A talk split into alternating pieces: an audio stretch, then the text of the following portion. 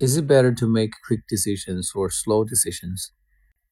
Generally speaking, I think slower decisions are usually better because it gives you the time to consider all aspects of the issue.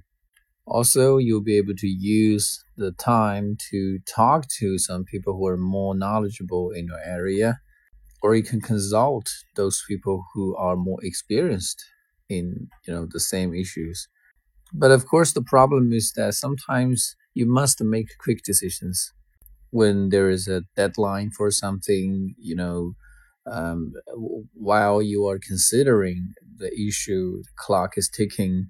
In that situation, you just need to stay very calm and, uh, you know, just consider some of the most important factors and come up with a decision very quickly so overall, the bottom line is that we should make decisions and not in a rush because haste makes waste.